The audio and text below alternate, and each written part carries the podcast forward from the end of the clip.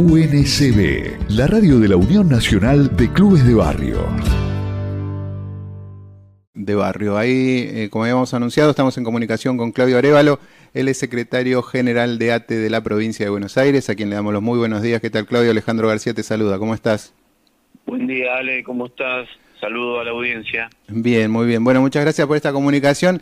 Y bueno, queríamos hablar con vos, teniendo en cuenta los últimos anuncios realizados por el gobierno de Javier Milei a través de su ministro de Economía, eh, Luis Caputo, que realmente además de un ajuste eh, brutal, una devaluación eh, del 100%, implica también una disminución muy importante, lo que tiene que ver con el poder adquisitivo, y también habló sobre el tema del achicamiento del Estado.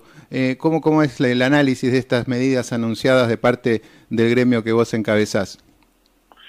Sí, primero con mucha tristeza e incertidumbre en la clase trabajadora eh, y bueno, también al pueblo, ¿no? Porque afecta directamente a los que menos tienen. Digo, los anuncios del, del ministro de Economía, eh, digo, el, el presidente había planteado que iba a terminar con la casta. Eh, bueno, está haciendo todo lo contrario.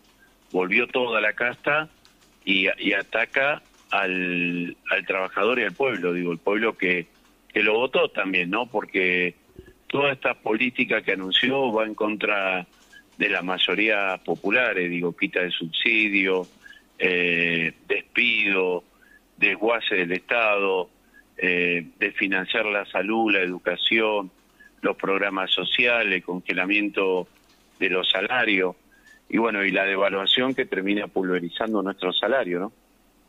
Estas medidas anunciadas, además muchas, bueno, denotan un poco de improvisación también, porque fueron solo títulos también, no hubo un detalle más eh, pormenorizado de cómo se van a llevar adelante cada uno. Esto, y también decíamos, va en contra de muchos de los postulados de mi ley durante la campaña, ¿no? Hablábamos, recordábamos hace un rato acá en el programa la famosa campaña del miedo que decían desde la Libertad Avanza con respecto al costo del transporte. En este sentido, también, digamos, cómo, cómo se analiza desde el gremio eh, esta falta de consistencia también, ¿no? Más allá de ser un ajuste clásico neoliberal, también demuestra, hasta por la conformación del equipo, ¿no? Viejos conocidos de la época de Macri hasta del menemismo, pero que no se conoce un plan un plan claro. Esa famosa luz en el camino que dicen que haber es muy difícil de verla hasta para los propios. Sí, fue un anuncio con mucho odio. Digo, ese anuncio eh, afecta directamente a los que menos tienen, a los que vienen sufriendo la inflación que veníamos ya sufriendo del gobierno anterior. Digo, esto hay que decirlo, digo, no, no, los salarios apenas alcanzaban para comprar algunos alimentos. Digo, fue un anuncio que va a traer consecuencia a nuestro pueblo y, lamentablemente, digo, no, no nos vamos a quedar detrás de un escritorio, no nos vamos a quedar detrás de, cada sector de laburo eh, esperando que nos sigan quitando derechos. Los trabajadores y el pueblo naturalmente van a salir a reclamar a la calle.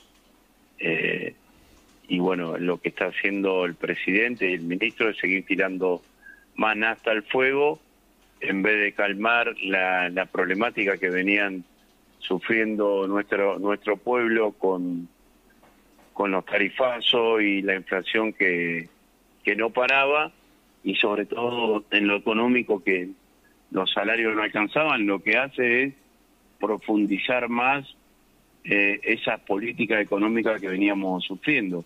Y los argentinos votamos para vivir mejor, no para estar peor. Eh, esperemos que reflexione, que, que algunas medidas que, tomaron en contra de nuestro pueblo sean tiradas para atrás, eh, porque digo, hoy ir a comprar un kilo de carne es imposible, 5.500 pesos un kilo de milanesa, y bueno, y, y van a seguir subiendo por lo que dicen los formadores de precio, ¿no? Claudio, ayer se manifestó la CGT, también la CT Autónoma. Eh, ¿Están en diálogo con, con, otros gremios también para tener una, una estrategia conjunta mm. para el, eh, manifestarse en el rechazo a estas medidas? Sí, mira, nosotros en el día de hoy, a las diez y media, tenemos un, un plenario de secretarios generales de las 24 provincias. Digo, nosotros estamos llamando a la unidad en el campo nacional y popular, organizaciones gremiales, sindicales, la CGT, la 2CTA, todos los gremios que estén dispuestos a pelear por este ajuste nefasto que hizo el ministro de Economía, ¿no? Así que estamos llamando a la unidad y hoy vamos a seguramente en nuestra organización gremial ATE vamos a sacar alguna medida nacional en repudio a los a lo anunciado por el ministro de Economía. Digo, no vamos a permitir que el ajuste pase por los trabajadores que son los que le damos un servicio a lo que menos tienen.